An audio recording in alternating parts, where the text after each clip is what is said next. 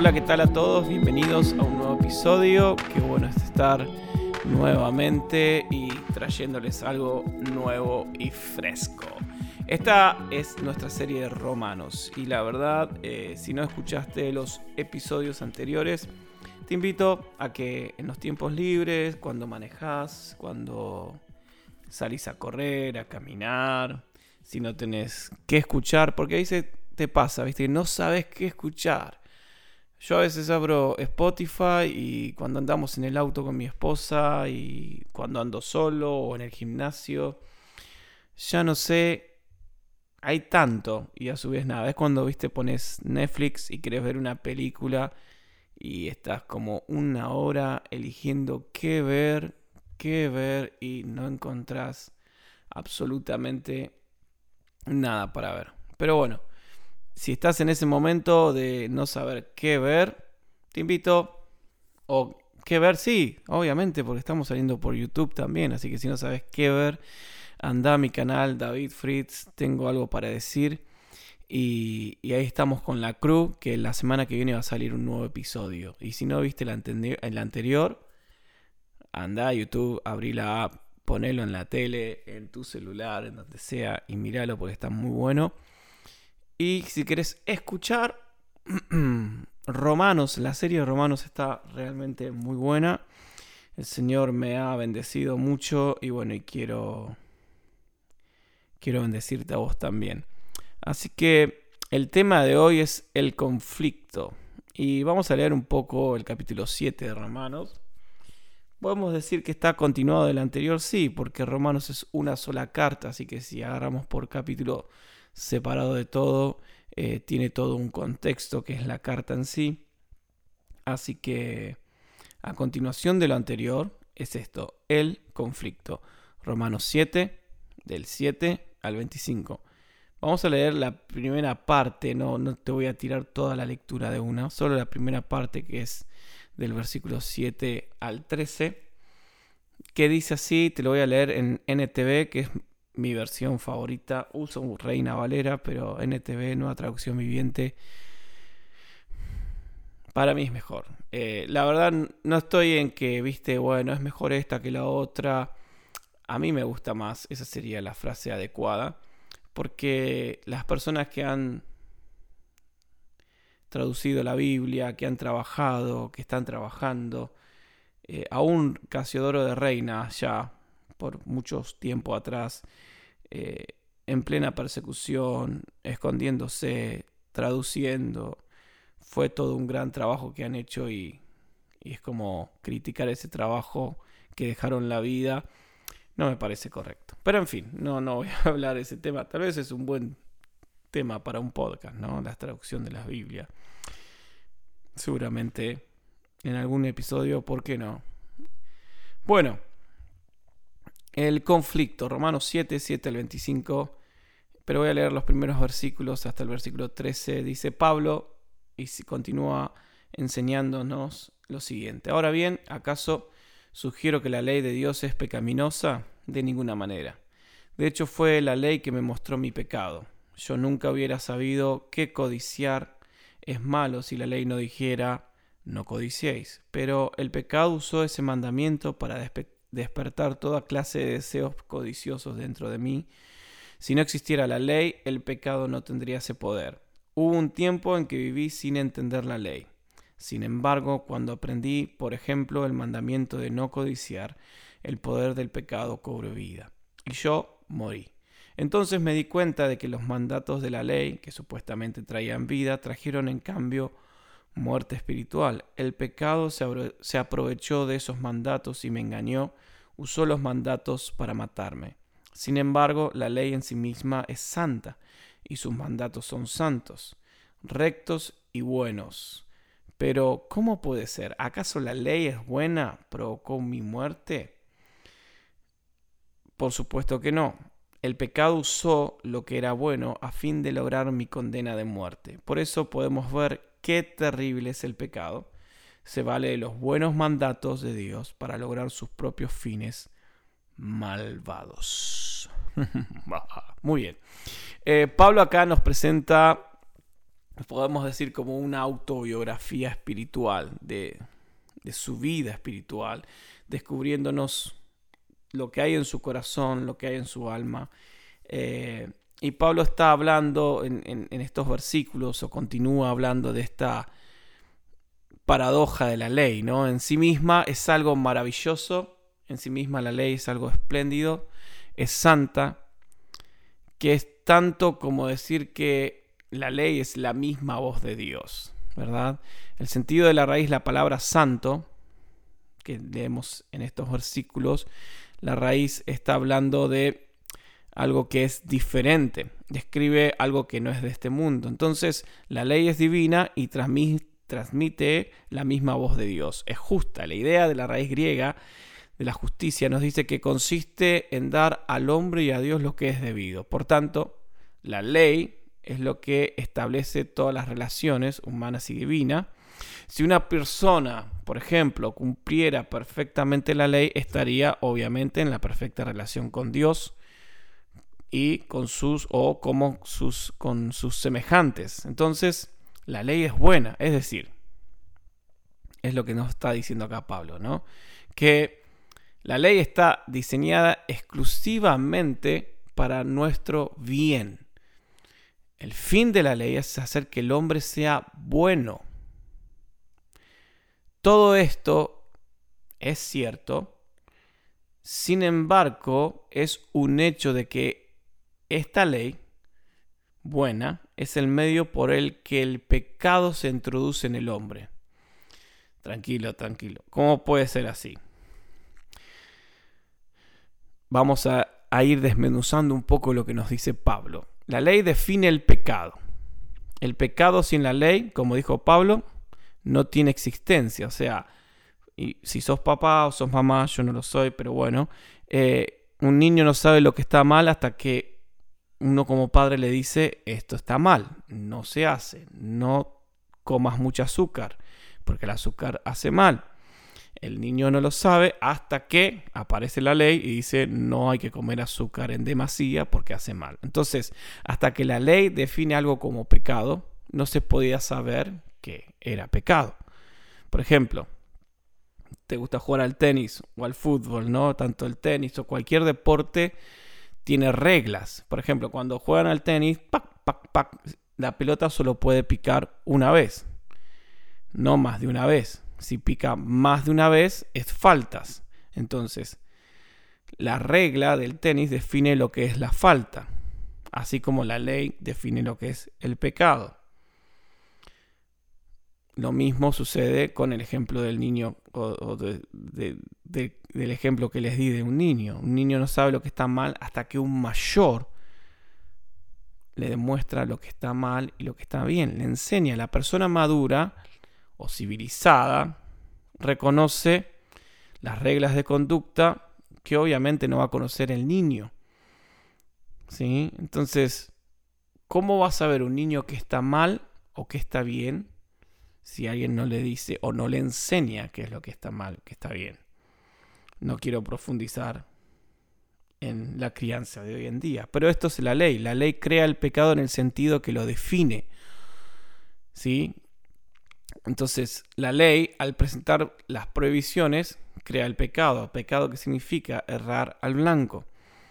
También hay un sentido mucho más serio en que la ley produce el pecado, entre comillas, Sí, síganme con este pensamiento. Eh, pónganse a pensar, una de las cosas raras de la vida es esta fascinación por lo prohibido, ¿no? Eh, es como que hay algo prohibido, lo querés hacer, ¿no? No pasar y tu amigo te dice, y si pasamos, eh, no hacer tal cosa, y si lo hacemos, a ver qué pasa, ¿no? Esta fascinación por algo que está prohibido esa tendencia que hubo en el huerto del Edén, ¿no? Al principio Adán vivía inocentemente, la, la, la, la, la, la, la, Entonces, de golpe se le dijo y se le prohibió por su bien, ¿no? Que no comiera el fruto de cierto árbol. Pero vino la serpiente y cambió astutamente la prohibición en una tentación. El hecho de que estuviera prohibido ese fruto hacía de que el árbol sea más deseable, apetecible, ¿no? Lo prohibido es como que llama más la atención, los pasos prohibidos. Entonces fue Adán seducido al pecado por el fruto prohibido y a la muerte, obviamente, en consecuencia. O fue la consecuencia. Eh, Filón de Alejandría eh, toma esta historia de Adán y la alegoriza. Me pareció interesante y te la quiero compartir. Él dice que la serpiente era el placer, Eva representaba los sentidos, el placer, como sucede siempre, quería la cosa prohibida, ¿no? Y atacó por los sentidos. Adán era la razón. Y por el ataque de lo prohibido a los sentidos, la razón se extravió y vino la muerte. Me gustó. Puedes retrocederlo si te gustó también. Entonces, ¿querés infringir algo? Pone o pongamos algo en la categoría de lo prohibido o fuera de los límites e inmediatamente ejerce fascinación. Y eso, o sea, ¿querés que alguien haga algo? Decir no hacer esto. Pone un cartel y va a venir esa fascinación por ¿Viste cuando pintás algo y, hay algo pintado y dice no tocar? ¿Qué es lo que querés hacer? Dale. Tocar eso que está pintado. ¿Y qué va a pasar? A veces pensás que no te va a manchar el dedo. Dice no tocar, recién pintado y vas y ¿qué haces? Te lo tocas. ¿Qué va a producir? te vas a manchar el dedo. Entonces, en este sentido la ley produce el pecado. Pablo usa una palabra reveladora en relación con el pecado. El pecado, dice Pablo, me sedujo. Y obviamente, siempre, según un pensador, hay decepción en el pecado. No tocar, decía, porque recién pintado y pensás que no te vas a manchar y tocas igual. Porque nada, querés, querés hacer lo prohibido, querés tocar la pared y pensás que no te vas a manchar el dedo. Te manchaste el dedo. Eh, y esto es realmente interesante, te lo quiero compartir. Dice que la ilusión del pecado obra en tres direcciones. Escucha esto porque es muy bueno. Nos engañamos pensando en la satisfacción que vamos a encontrar en el pecado. Y todos tomamos esto de lo prohibido creyendo que nos va a hacer felices, pero a nadie le resulta así. Segundo, nos engañamos creyendo que tenemos una justificación. Todos pensamos que podemos justificarnos por haber hecho lo que no debíamos hacer. Pero la disculpa no suena más que como vana cuando se hace en la presencia de Dios, ¿no? No, yo toqué la pared que decía no tocar recién pintado porque quería saber si estaba seco. La justificación. Y tercero, nos engañamos pensando en la probabilidad de escapar a las consecuencias del pecado. ¿no? Todos pecamos con la esperanza de salirnos con la nuestra, pero es muy cierto que tarde o temprano eso se descubre. Entonces, ¿es la ley una cosa mala porque produce el pecado?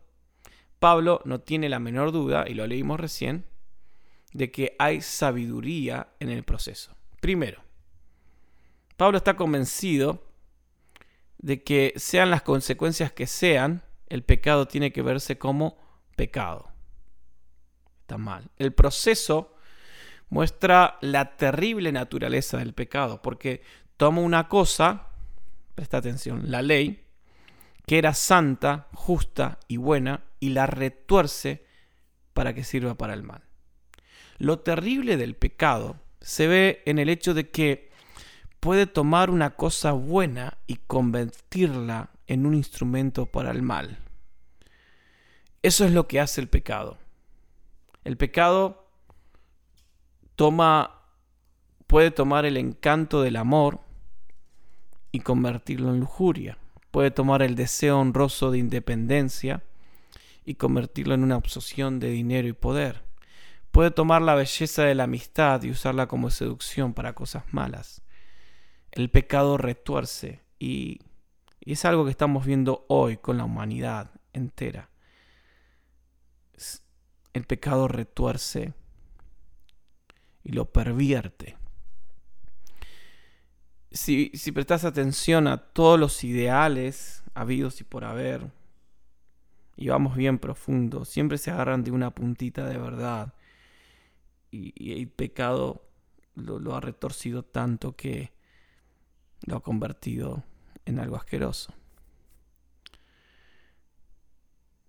Esto nos lleva a la otra parte, versículo 14 al 25, que te lo quiero leer. Y Pablo continúa y nos sigue enseñando.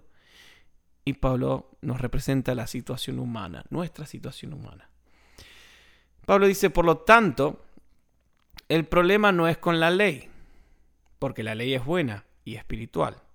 El problema está en mí, porque no soy demasiado humano, perdón, porque soy demasiado humano, un esclavo del pecado.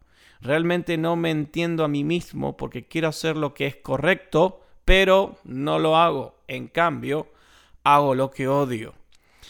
Pero si yo sé que lo que hago está mal, eso demuestra que estoy de acuerdo con la ley. Es buena. Con que la ley es buena, perdón. Entonces no, no soy yo el que hace lo que está mal, sino el pecado que vive en mí. Yo sé que en mí, es decir, en mi naturaleza pecaminosa, no existe nada bueno. Quiero hacer lo que es correcto, pero no puedo. Quiero hacer lo que es bueno, pero no lo hago. No quiero hacer lo que está mal, pero igual lo hago. Ahora, si hago lo que no quiero hacer, realmente no soy yo el que hace lo que está mal, sino el pecado que vive en mí. He descubierto el siguiente principio de vida, que cuando quiero hacer lo que es correcto, no puedo evitar hacer lo que está mal. Amo la ley de Dios con todo mi corazón, pero hay otro poder dentro de mí que está en guerra con mi mente. Ese poder me esclaviza al pecado que todavía está dentro de mí. Soy un pobre desgraciado. ¿Quién me libertará de esta vida dominada por el pecado y la muerte? Gracias a Dios, la respuesta está en Jesucristo nuestro Señor. Así que ya ven, en mi mente, de verdad quiero obedecer la ley de Dios, pero a causa de mi naturaleza pecaminosa, soy esclavo del pecado. Es muy buena esta parte. Entonces, Pablo nos presenta, podemos decir, su alma al desnudo, ¿no? Pablo nos presenta su corazón y nos habla de una experiencia que es de la misma esencia de la situación humana. Pablo sabía lo que estaba bien, Pablo quería hacerlo y sin embargo, por alguna razón, no podía hacerlo. ¿Cuántos se sienten identificados? Levanten la mano donde están. No, no, a ver si, si estás en el colectivo, levantas la mano y te hacen bajar de colectivo. En fin, Pablo sabía lo que estaba mal y lo último que querría sería hacerlo. Y sin embargo, lo hacía. Se daba cuenta de que tenía una personalidad dividida, como si hubiera dos personas diferentes dentro de su piel, tirando cada una en un sentido diferente. Le perseguía este sentimiento de frustración, su capacidad para ver lo que estaba bien y su incapacidad para hacerlo, su capacidad para reconocer lo que estaba mal y su incapacidad para resistirse a hacerlo.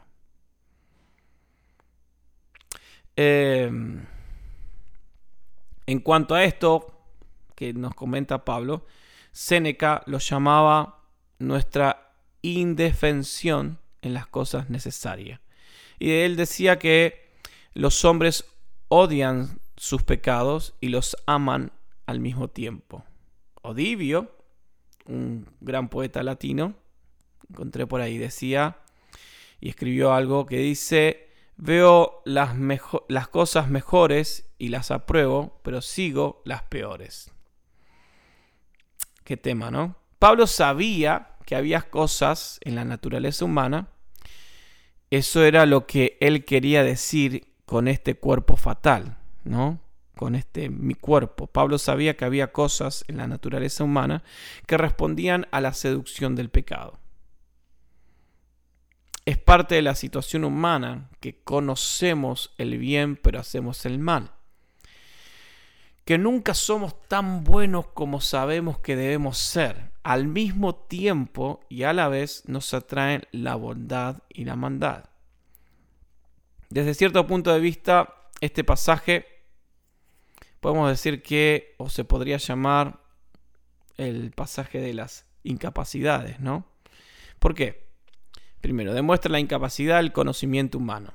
Si el saber que una cosa es buena fuera el hacerlo, la vida sería más fácil. Pero el conocimiento, solamente el conocimiento no hace bueno a nadie. ¿Por qué? Porque es lo mismo en la vida ordinaria. Podemos saber, por ejemplo, hay muchos que dicen que saben de fútbol, pero una cosa es saber cómo jugar al fútbol, pero no quiere decir que sepa jugar bien o puede saber mucho de fútbol y no sabe jugar para nada. Esa es la diferencia entre religión y moral. La moral es el conocimiento de un código moral. La religión es el conocimiento de una persona. Y es solo cuando conocemos a Cristo cuando podemos hacer lo que sabemos que debemos hacer. Solo conociendo a Cristo es cuando podemos hacer lo que sabemos que debemos hacer.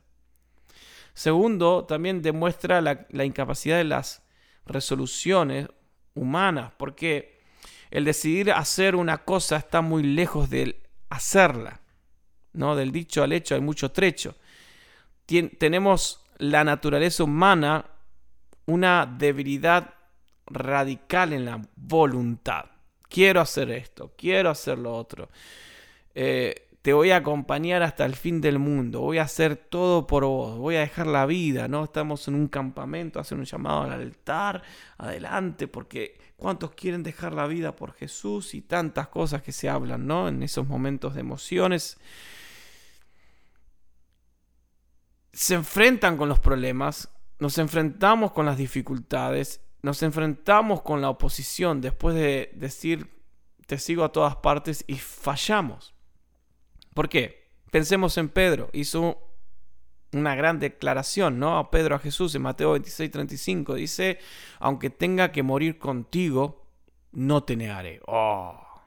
¡Qué tremendo! Habrán dicho en ese momento los que estaban al lado de Pedro. ¿Viste lo que dijo? ¡Wow! ¿Viste? Ese Pedro se la juega, este de verdad se la juega. Y sin embargo, Pedro fracasó